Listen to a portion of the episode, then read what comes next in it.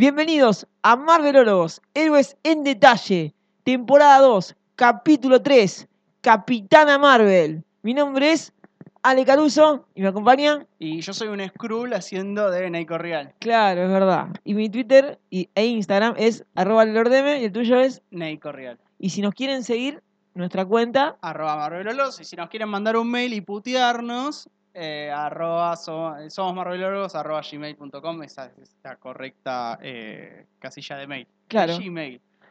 Arde el mundo. Se estrenó hace muy poco Capitana Marvel Sí. y ya la vimos, obviamente, como buenos marvelólogos el día del estreno. Tenemos el día del estreno. Me puse a recordar cuál era la anterior película que vi el día del estreno y en realidad no vi ninguna. Vi X-Men 2 en Avant Premier. Oh, no me acuerdo bien, por qué. Muy bien, muy bien. Sí, No, sí, yo sí. vi varias en día del estreno y creo que si empiezo a decirlas y enumerarlas, eh, pasamos la hora. Hacemos un capítulo de eso. Exactamente. Pero metámonos ya en lo que fue Capitana Marvel. Antes de la película, contar un poco lo que es en los cómics Capitana Marvel. Como siempre. Exacto. Porque la historia del personaje no fue escrito por Stan Lee. No. Muchos piensan, eh, Stan Lee, no, no. Esta vez fue Roy Thomas y Jim Collan. Y es una historia totalmente distinta a lo que es la película. La primera aparición es en Marvel Super Heroes número 13 en el año 1968 y tuvo su debut como protagonista en el número 1 de Miss Marvel en enero de 1977. Es decir, estuvo 11 años para salirse de esa colección y tener su, su propio protagónico. Exactamente. Eh, se presentó por primera vez como Captain Marvel, como Capitana Marvel, en el número 1 del volumen 7, obviamente Capitana Marvel en septiembre del 2012. O sea, ya existía el MSU cuando Miss Marvel deja de ser Miss Marvel para ser Capitana Marvel, que es como la conocemos hoy. Tenía un papá, Capitana Marvel, que se llama Joseph Danvers, obviamente, Carol Danvers, eh, y su papá no creía en las mujeres exitosas. Carol Susan Jane Danvers, la capitana, soñaba con poder volar, por lo que decidió alistarse a la Fuerza Aérea y fue una estudiante destacada dentro de la academia. Entonces rápidamente accedió al rango de coronel. Gracias a su capacidad intelectual y gran destreza para la pelea, fue incorporada a la CIA, ahí conoció a Nick Fury, y también fue directora de seguridad de Cabo Cañaveral en la NASA, donde conoció al doctor Walter Lawson. Por eso es una historia distinta a la que A la que vemos en la pantalla grande. Exactamente. ¿Quién es el doctor Walter Lawson? Bueno, es más conocido como el Capitán Marvel.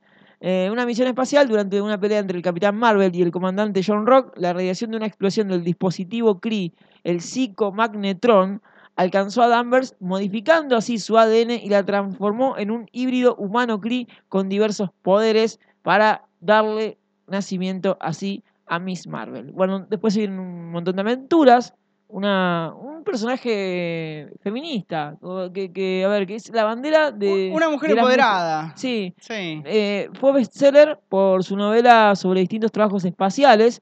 Trabajó en el Daily Bugle, en la- fue editora de la revista Woman. Y si decimos que trabajó en el Daily Bugle es porque tenía de jefe a J. Jonah Jameson, que es más asociado a Spider-Man, pero con quien Danvers tuvo algunos encontronazos porque alentaba justamente el feminismo y él la terminó despidiendo. Comenzó a trabajar en forma conjunta con los Vengadores. Una visión fue atacada por Rogue, Titania, Eso me lo marcó mi hermana. Cuando estábamos por Apareció incluso en, el- en lo- la serie animada de X-Men del año 94. estrenar- Sí. Hay un capítulo en el que aparece Miss Marvel, donde justamente cuentan el origen de Rogue, porque Rogue, con los poderes de absorción de energía, eh, manipulada por Mística, su madre adoptiva, le termina sacando los poderes y la memoria también Cuando a, Titania a era Carol mala. Danvers. Claro. Antes de X-Men. Exactamente. Ahí es donde Rogue puede volar. Donde Rogue adquiere super fuerza y donde puede volar. Los poderes que habitualmente eh, tiene Capitán Marvel. Bueno, lo arregla todo rápidamente el profesor Charles Javier. Va con su silla de ruedas, soluciona todo esto y va recuperando sus poderes de a poco. Después de este incidente pasa un tiempo con los X-Men hasta que fue secuestrada por una raza alienígena llamada Brood, quienes experimentaron con ella hasta liberar el verdadero potencial de sus genes alcanzando un nivel cósmico y así pasa a llamarse Binaria. Luego abandona la Tierra con un grupo de X-Men y se une a los Starhammers. Así comenzó a perder sus poderes en una misión en donde intentó salvar el Sol. Luego volvió a unirse a los Vengadores, ahora bajo un nuevo alias de Warbeard, ave, ave guerrera, aunque les ocultó la pérdida de sus habilidades para asegurar su lugar dentro del grupo. eh, acá tuvo muchos problemas porque en un momento se dieron cuenta que no tenía más poderes. Es como, bueno, destruí esa pared, no puedo. No puedo. Bueno, no tenés poderes. Entró en una depresión profunda, se hizo alcohólica y los Vengadores le hicieron un juicio para sacarla del grupo justamente por haberles mentido al decir que tenía habilidades cuando realmente no las tenía. Esta fue la etapa más oscura, por eso es un personaje muy rico, cosas que no se ven en la película, ¿sí? Eh, Igual en los cómics pasan un millón de cosas, los agarra un millón de guionistas. Sí. la- a ver, es un personaje que tiene 40 años en el cómic y una película. No iban a meter todo. eh, pero sí que tiene, bueno, un arco interesante. Exactamente. Luego fue recuperando los poderes, la readmiten en los Vengadores, y cuando la Fuerza Fénix se dirigía a la Tierra, Miss Marvel formó parte de un equipo para detenerla, y ahí se encontró con Marvel, quien sacrificó su vida para salvar el planeta. Gracias a este acto de valor, Carol decide tomar su legado, convirtiéndose así en la nueva Capitana Marvel, con superfuerza, resistencia, agilidad, reflejos sobrehumanos, vuela más rápido que la velocidad del sonido y lanza rayos de energía fotónica, puede absorber energía y usarla para aumentar su poder, posee factor curativo y la capacidad de sobrevivir sin comer. Esta es la Capitana Marvel. Exactamente. Quienes quieran eh, recordarlo y verlo en imágenes, esto pueden entrar al hilo que hicimos en. Vos hiciste en Twitter y yo repliqué en la cuenta oficial de Marvelólogos en Instagram. Sí, Eh, también, para sumar al tema cómics, eh, nosotros en el último capítulo del año pasado habíamos anunciado que había una noticia que era que eh, justamente el Capitán Marvel cambiaba su origen comiquero Claro. y que salían en cinco números, en cinco issues, la vida de Capitana Marvel, un cómic que tengo y leí, eh, y que justamente no es el mismo origen ni ese que estamos que acabas de contar, ni el que figura en la película, que es más similar al que acabas de contar claro. sino que en La vida de Capitana Marvel, que salió el año pasado, se supone que es una mitad Kree, mitad humana, porque su madre es Kree, eh, que vino a, a cuidar la Tierra, se supone, y se enamora del padre de Capitana Marvel y tienen a Carol Danvers eh, siendo ella un, un mestizo, una mestiza Claro. entre un Kree y un humano. Y ella, Sí. bueno, eh, se da cuenta en ese cómic, La vida de Capitana Marvel, eh, que es otro origen comiquero de Capitana Marvel. Vamos a escuchar los mensajes de la gente Sí. que nos dejó sobre Captain Marvel, porque en nuestro Instagram, arroba marvelólogos, Pedimos Pedi- que dejaran opiniones. y algunos contestaron. Ahora sí, la película de Capitana Marvel me, me gustó. Eh, yo en mi clasificación le pongo 8 puntos o 7, calculen ahí por ahí. Pero lo único que no me gustó de, de esta película es los Skrulls, en el sentido de que son buenos. Parecen, arrancaron como malos y terminan siendo buenos. Eh, no sé si más adelante Marvel le buscará la vuelta, pero uno que más o menos conoce los cómics, la historia, bueno, había una invasión secreta y siempre fueron malos. Hola Marvelólogo, sí, la verdad esperaba un poco más de, de Capitana Marvel. Me parece que se podía haber trabajado en, en algunas cosas más como en la historia, en la épica. Pero, pero sí me deja ansioso para, para Endgame. Me deja bastante ansioso. Esperaba más, pero, pero igual estuvo buena. Vamos a hablar de la película. Eh, ¿Nos gustó la película? Me gustó, pero está por debajo de la vara de la que yo le había puesto. Yo fui con expectativas altas a ver la película, dije, bueno, Capitana Marvel, ya está, encima está Endgame, que estamos todos excitados, exaltados por Endgame. Y, y Creo que cada vez nos van subiendo más la expectativa, cada vez nos ponen como más al palo. Ya Sí. estábamos bastante al palo con Infinity Wars, estábamos al palo mal. Pero esperaba con lo que Capitana Marvel me, me diera más y, y no me dio ese más. No, no, no salí con. No es que no salí con. No salí con más ganas de ver Endgame. No me, no me pasó eso. O sea, tengo las mismas ganas de ver Endgame que tenía antes. Pero no, me- no, me, no me dio ese empujoncito de, de- de salir enloquecido. Me parece que si, si no veías la película, no pasa nada. O sea, si vos no ve- si vos vas a ver Endgame y no ves Capitana Marvel, no pasa nada. ¿Qué sabes de Capitana, qué sabías de Capitana Marvel antes de que ver la película? No, es inchequeable, no, no, no sabías nada. No, sabías que tiene super fuerza, que puede volar, que es el super. es la- No, es- eso no lo sabía. no sabías que es la Superman, no sabías que es la Superman de Marvel. No, no sabía que era Superman Bueno. de Marvel. Si yo te digo esto y vos no viste Capitana Marvel, Sí. no necesitas verla para ver Endgame. No, me, me parece que suma Yo esperaba que esté más conectada con Endgame y no la siento más conectada con No, Endgame. no está más conectada con Endgame. Para mí lo que hicieron fue hacer una película que, que en realidad pasa que es muy de... mm, A ver, ¿qué pasa? Te introducen un personaje que va a ser clave para la siguiente película. O para la siguiente película o para lo que viene después de Endgame. Bueno, para lo que viene después de Endgame, sí. Y bueno, y lo que te hacen es que te introducen todo el mundo cósmico de Marvel. Sí. El universo cósmico de Marvel que es enorme.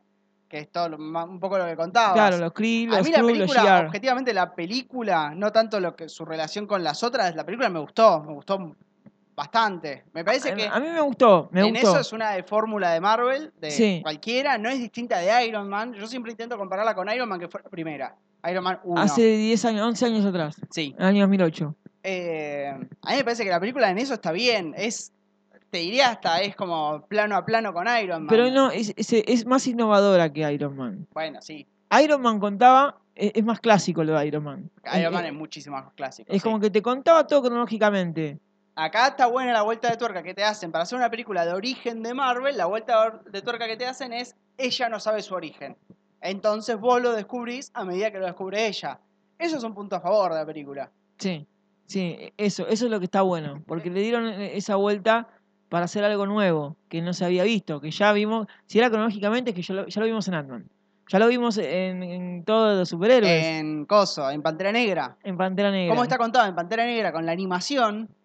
Claro, Eh, qué sé yo, está bien, a todos nos gustó Pantera Negra, hay que decir que ganó dos Oscars, que no lo dijimos la última vez, pero igual, eh, qué sé yo. Bueno, ya te explicamos nuestra diferencia con Pantera Negra en, en su, en su episodio, pero a mí, a mí, Capitana Marvel, la película me gustó. ¿Qué suma a Endgame? Y pasa que Endgame todavía no sabemos ni cómo, ni cómo va a ser la película. sí. Eh, y para entrar en teoría falopa... Escu- Este no es el podcast. Este no es el podcast. Este no es el Paren acá y váyanse. Hay un millón. Búsquenlos, hay un millón. Es verdad. Eh, ahora, analizando la película, porque yo lo que estaba contando es, eh, yo tal vez fui a ver eh, a Carol Danvers para engancharme con Endgame. Sacando eso y analizándola solamente como película, Sí. está buena. Analizándola solamente como película, no con lo, lo que la expectativa que yo tenía es que me enlace directo, que no sucedió. Eh, y vimos por primera vez a una mujer, una heroína. Una vos- heroína. antes marcábamos a Electra, que es una antiheroína. Sí. Eh, Y encima no es del MCU. Claro. Nosotros la metimos porque era una película de Marvel, pero no es del MCU. Era la primera vez que una heroína protagonizaba exclusivamente, porque habíamos tenido a la avispa, claro. una película de Marvel.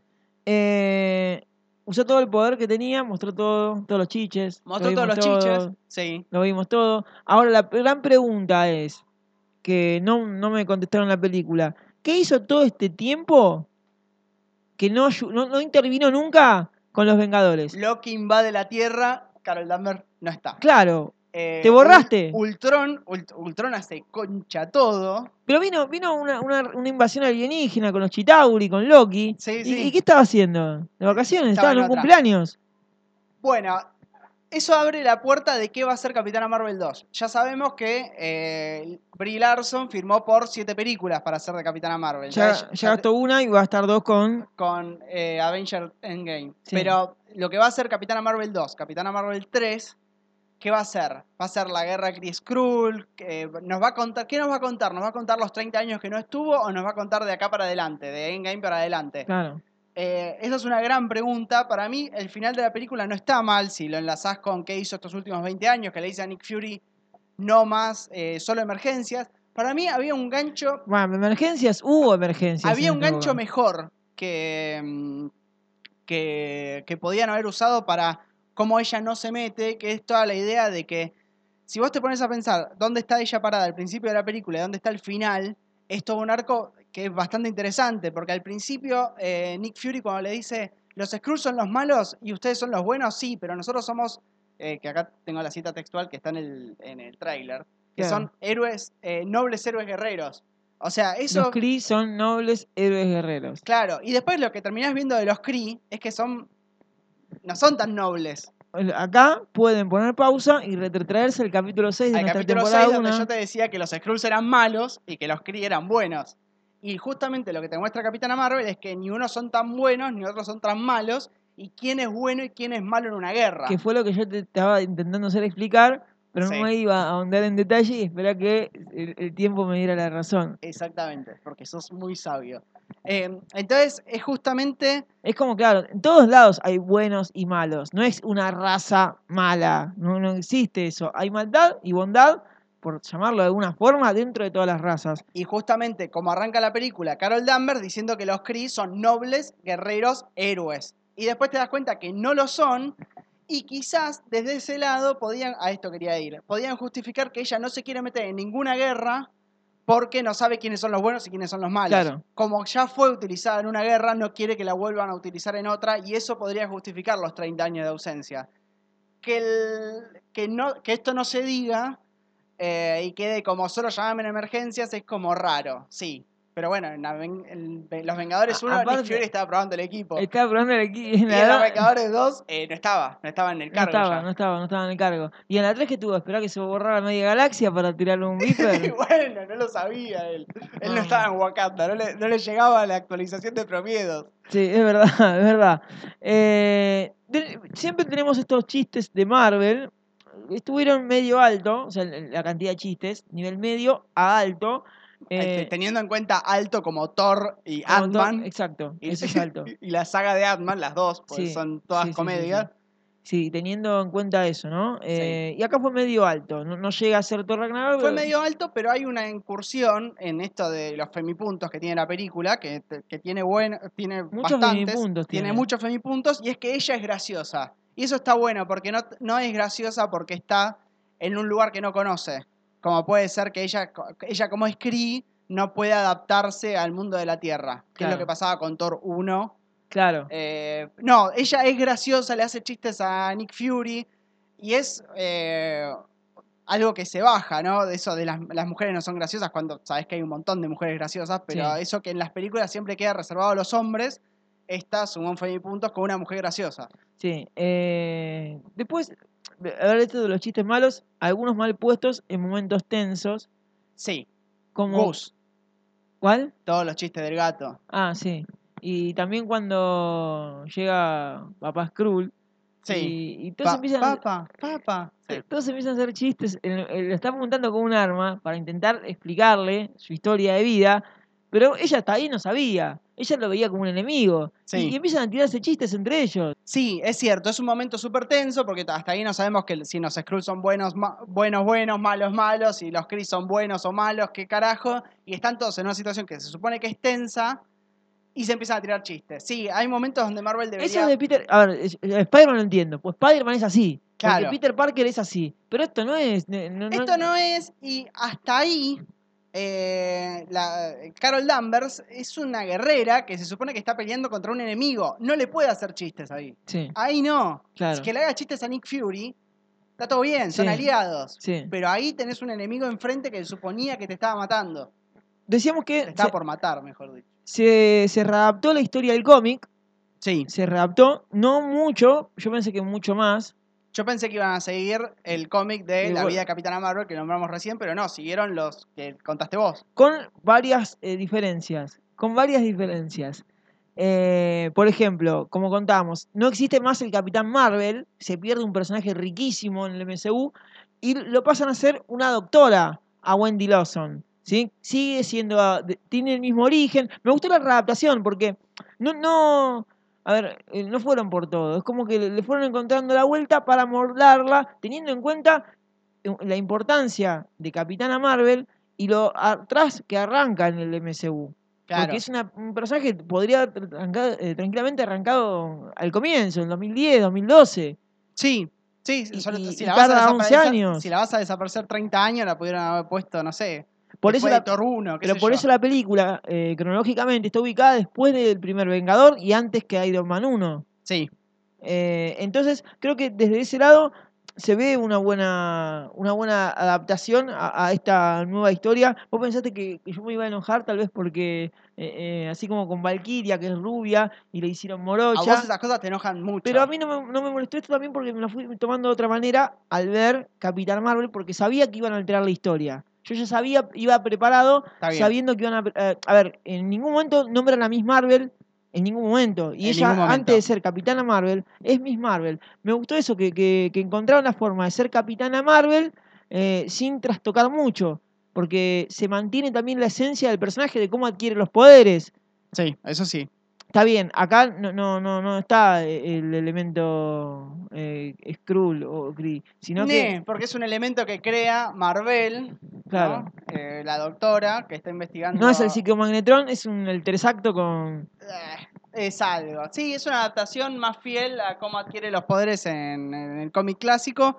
Eh, y Ah, eh, no, está mal. A ver, al purista no le va a gustar, pero creo que dentro de los límites. Al, al purista no le va a gustar No, nada. no. El purista debería estar encerrado en su casa leyendo cómics.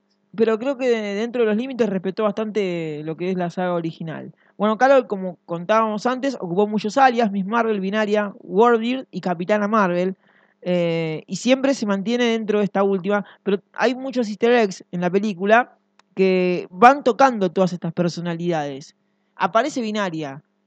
A ver, lo que es la personalidad de Binaria y la recreación de Binaria, que es cuando Capitana Marvel se vuelve todo a fuego como un Super Saiyajin. Y ahí nos metemos en Dragon Ball Z Evolution. Ahí nos metemos en Dragon Ball Z Evolution, que quienes recuerden esa gloriosa adaptación de, no me acuerdo, 2006, debe Sí. ser más o menos, que 2005, 2005, no sé, 2006. era Dragon Ball eh, live action. Básicamente. Eh, Hecha por norteamericanos, ni siquiera hecha por, japoneses. norteamericanos, eh, una película deleznable. Yo ni siquiera vi Dragon Ball Z, creo que es lo único que vi de Dragon Ball.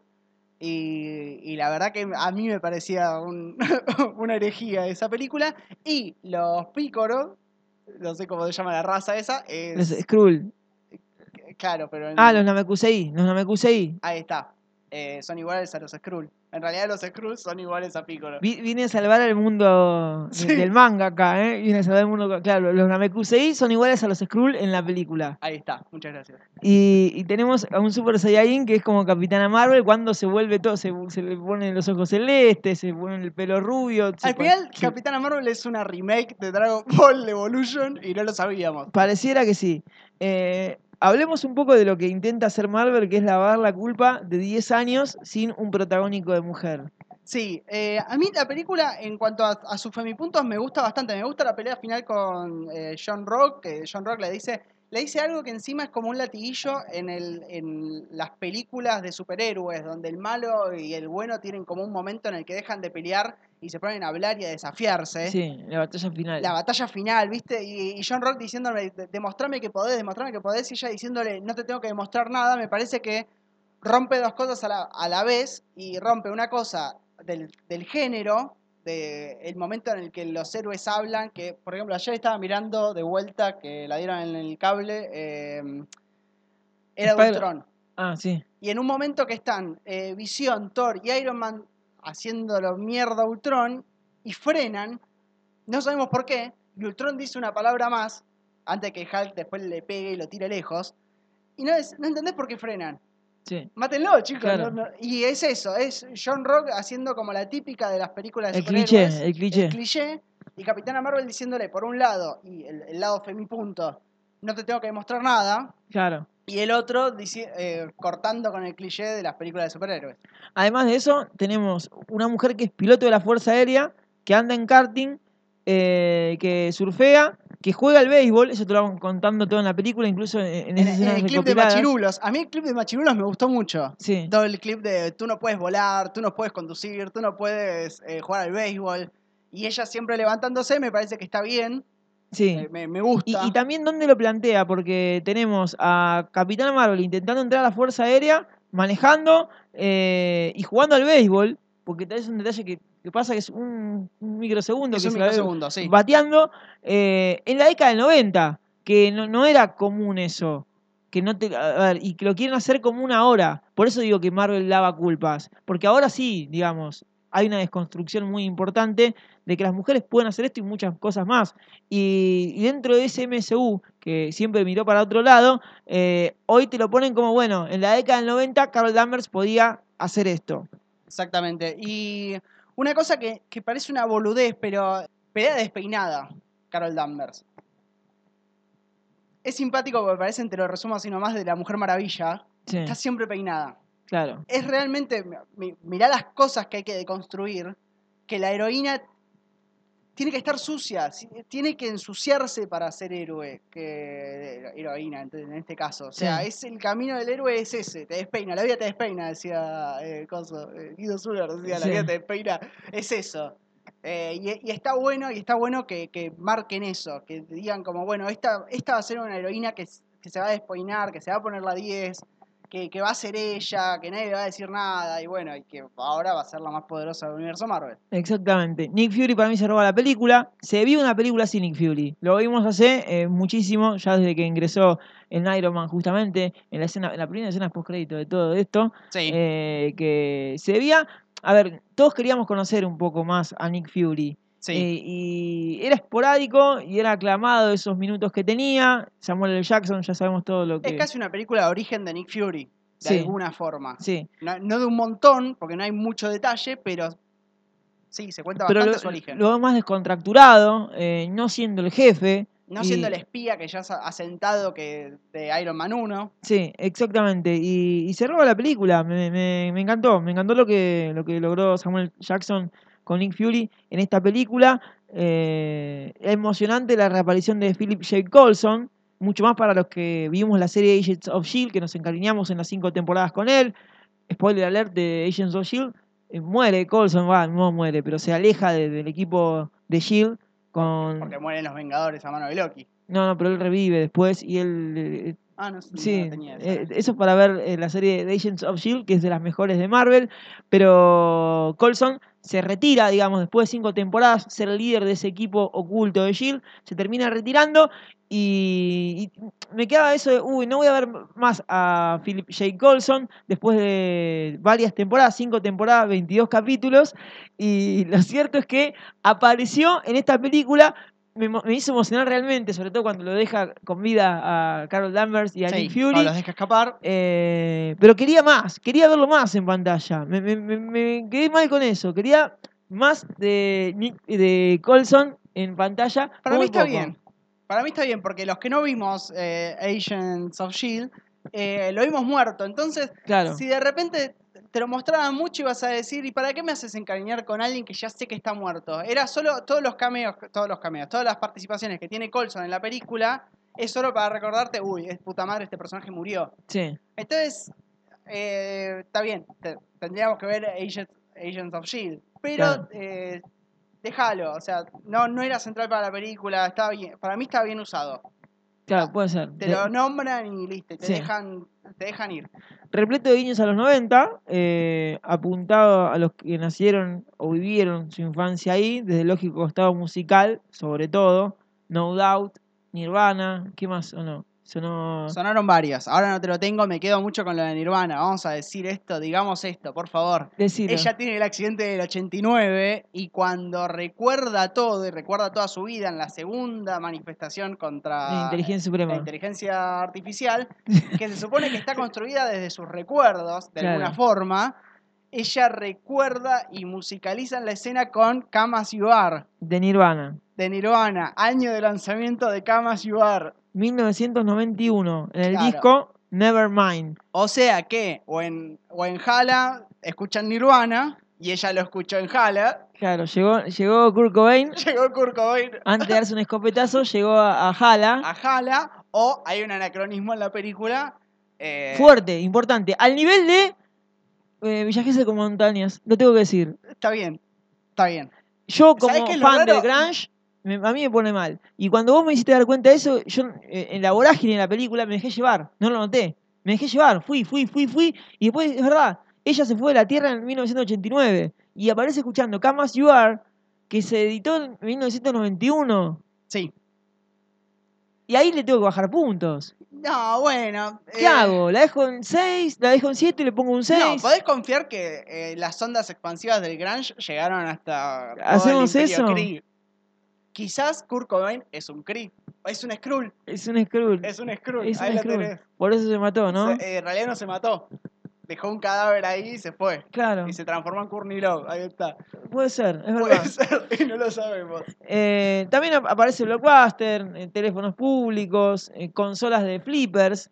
Eh, con- Consolas de flipper, sí. y Los Skrull juegan al flipper en la, en la nave de la Marvel. nave de la luna, claro. Sí. Eh, y obviamente un Viper, que es lo que va girando la, la película, el famoso Viper que después eh, Nick Fury en Infinity War le manda el mensaje.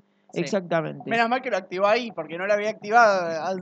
Hace, hacía 30 años que no lo usaba. Tenía emergencia, pero no lo usaba. Menos mal que lo activó. Porque si no, cagábamos.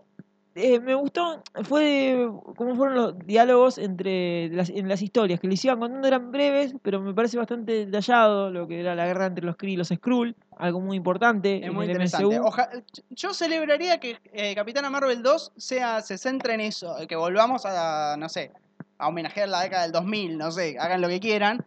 Y que nos vayamos al espacio con ella, que se va. Para mí la escena final con ella yéndose con los Skrull a buscarles una casa, engancha perfecto con Capitana Marvel 2. Tiene que ir por ese lado. Bueno, ojalá, Ojalá. ojalá. Eh, ya nos estamos yendo muy para allá, hay que ver también qué pasa con, Con- con Endgame. Ah, Eh, viste que no largan nada, pues esto aparte, pero no largaron, como No. del- se supone que está la mitad del universo. Esa la hicieron bien, porque aprovechando que está la mitad del universo muerto, del universo Marvel muerto, está, está bien que no digan lo que va a pasar. Sí. Más allá de que sabemos que viene eh, Black Panther 2, Doctor Claro. Strange 2 y Black fa- Widow. y Far From Home, Far From Home, Far From from, far from from. Eh, buen debut de, de la raza verde, ¿sí? que vuelve una se vuelve una película de espionaje por momento. Me, me gustaría que los Skrull puedan quedarse para darle paso a Secret Wars. Ahí van a tener que ser los malos. Y sí, Otra vez, volvemos a quién es malo y quién es bueno. exactamente. Igual hay algo que bastante inteligente en la película que es, más allá de que, de que bueno, que marcan la dualidad entre quiénes son los buenos y quiénes son los malos, para hacerte la más amena a la visión, no te podían hacer que los malos sean camaleónicos, era un quilombo. Sí, De hecho, la película se simplifica un montón cuando te enterás que Jude Law es el malo claro. de la película.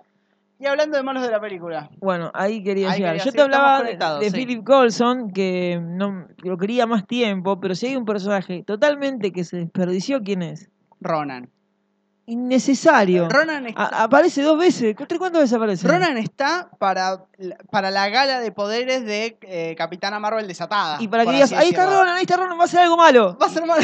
Y no, no, no. Ahí está, sí. Y, y se queda parado. Seguro el chinito va a hacer algo va a ser Claro. espectacular. Sí, es eso. Eh, realmente Ronan aparece un par de veces en el Skype Cree. Eh, y como que John Rock le dice, no, no, no vengas que va a ser para Quilombo. Y después cuando John Rock la quiere pudrir en serio, le dice, venite a la Tierra, que hay bardo. Claro. Ronan llega, tira misiles, tipo, bueno, qué sé yo, Tirale tres misiles y que tirarle se tres misiles y que se cague, medio doctrina Chocobar sería, ¿no? Sí. Entonces el Ronan Chocobar. Y, y de ahí lo único que está es para que Capitana Marvel reviente una nave ella Ah, sola. Ahí que vamos, vemos el poder de Capitana vemos, Marvel. eh, absolutamente todo el poder. Si es por eso, en rigor, no está mal, le hubiese dado una nave más grande. Pero a ahora vos dijiste, y hay gente muriendo en esa nave. En esa nave hay gente muriendo igual. ¿A alguien le importa a esa gente? No, no le importa. Los, hay operarios. Calculo que esa nave tiene baños. Alguien los destapa. Ese tipo murió. Ese y tipo Ronan no. murió a manos de Capitana Marvel, una Sí. asesina, digámoslo, una asesina. Está terrible esto. ¿Qué fue lo mejor de la película? Lo mejor de la película, eh, insisto, para mí el clip machirulos está bueno, la pelea final está bueno. Eh, no, eh, la dualidad, está bien, voy a decir una sola cosa, me quedo con la dualidad de quién es bueno y quién es malo en una guerra. Claro. Que es algo que voy a meter un momento muy sensible en mi vida. Yo le preguntaba a mi vieja de chiquito quién había ganado tal guerra y mi vieja me decía como nadie gana en una guerra. Qué motivo. Que es emotivísimo Qué en este momento. Para mí lo mejor no fue nada de eso. Para mí lo mejor estuvo en los primeros 7, 8 segundos de película, que es cuando aparece la intro de Stan Lee. Ovación de pie, alegría, hubo aplausos, hubo aplausos y gritos. Hubo aplausos y gritos. Yo trato de eh, sí. mantenerme, yo soy un periodista ¿Sabes qué? y, En- trato de mantenerme. en mi sala, en mi sala de cine, ¿no? Porque me alquilé una sala de cine. No, Sí. en la sala de cine donde la estaba viendo, eh, no pers- para mí nos agarró desprevenidos. Porque está, eh, primero porque la gente se estaba acomodando, porque Muy mal. No, yo estaba sentado. Yo estaba yo sentado. ya estaba sentado, pero y no- había gente que se estaba acomodando. Fue una sorpresa, eso no lo esperaba, ¿eh? Y fue una eso no lo sorpresa esperaba. sí. El factor sorpresa clave fue la intro de Stan Lee con los distintos cameos, me encantó. sí. Me encantó, lo busqué en YouTube y ya lo dieron de baja, pero me encantó. Me encantó. Eh, y algo de Stan Lee también tiene que ver con este cameo. Sí, el, el cameo de la película de Stan Lee, eh, a ver, arranca bien. A mí, la- a mí me gusta porque al principio arranca leyendo un, un guion, o sea, él es- lo que está leyendo es un guion de Mol, espera, eh, de Mallrats, ¿sí? de Kevin Smith, que es un amigo de él, que Sí. es cineasta. Eh, la película más conocida Otro que easter tiene, egg.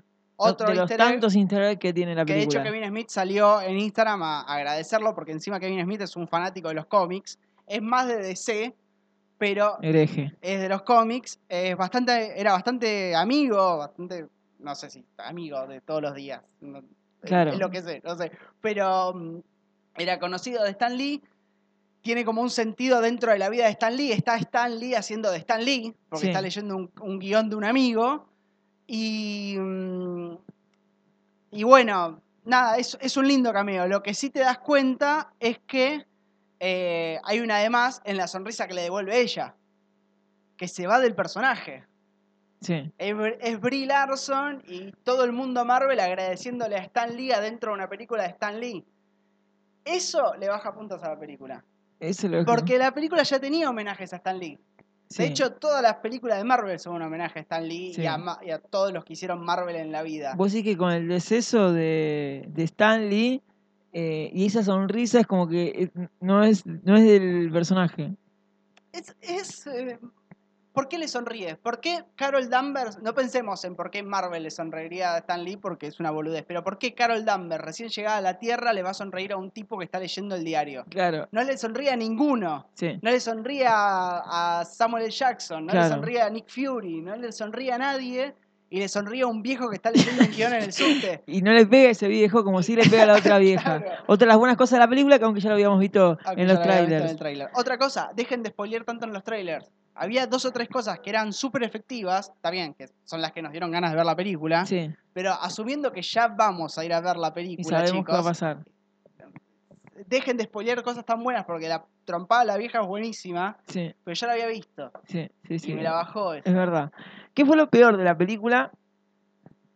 del cameo, de la sonrisa en el cameo de Stan Lee. Bueno, pará, madre, yo me quedo con otra cosa, que Sí. es batalla final o una de las batallas finales y empieza a sonar I Just a Girl de No Doubt, cantada por Gwen Stefani, eh, con la música peleando. No, basta, terminemos con eso. Es como la música de Popeye peleando, como la música de Thor Ragnarok con Immigrant Song. No, Yo esa- querían darle, a- aparte eh, soy solo una chica y ella peleando. Querían enmarcarla en eso, pero a mí no me gustan las peleas finales. Eso, le faltó épica a la película. La película tiene que- en épica. ese momento tiene que ser dramático y poner un tema que te lo hace De como- punk. eh, sí, te lo hace gracioso. Sí, Sí, te- estoy, de, estoy de acuerdo en eso. Para mí no es tan abusivo como Thor Ragnarok, porque Thor Ragnarok usan tres veces el tema. sí. Que encima, una estoy pelea. haciendo odiar Thor Ragnarok. No, Thor Ragnarok igual es la mejor película para mí. Pero eh, sí que no puedes usar tres veces una misma canción, eso ya lo habíamos dicho. Para mí igual, Immigrant Song, si lo hubieran usado una vez, estaba bien usado porque me parece que es un buen tema para musicalizar una pelea final. Eh, ¿Qué nos dejaron las escenas post créditos? A mí nada. A mí nada, ¿eh? Yo ya. La ya- gente, la gente en el cine enloqueció con la primera.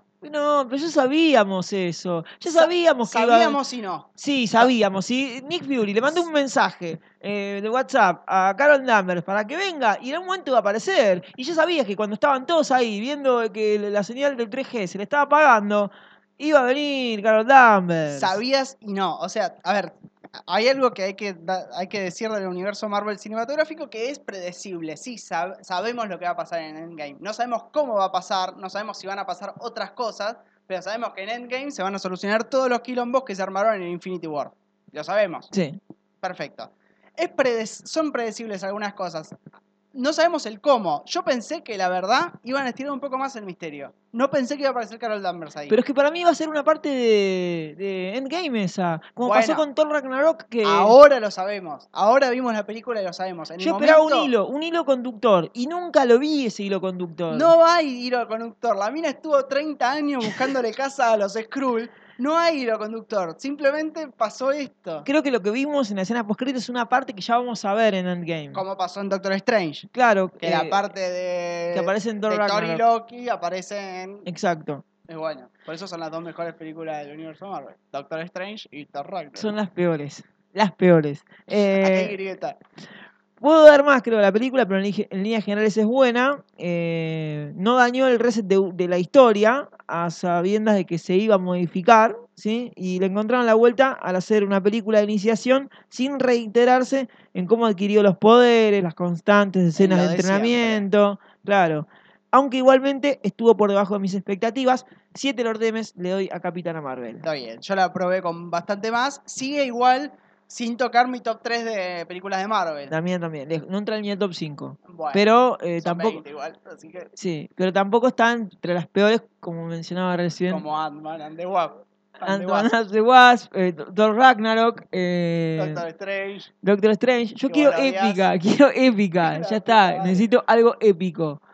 Deme épica. ¿Te quedó algo más en el machete? No, no me quedó nada más. Eh, no, creo que dijimos todo. Tu nombre es. Eh, Ignacio Real, Nacho Real, Naiko Real. Y el mío Tres es nombres. Ale Caruso. Sí, soy como Miss Marvel, Marvel, Binaria, Binaria y Capitana Marvel. Marvel. Y el mío es Ale Caruso, arroba Ale Lordeme. Y así termina el tercer capítulo de la segunda temporada, rumbo a Endgame.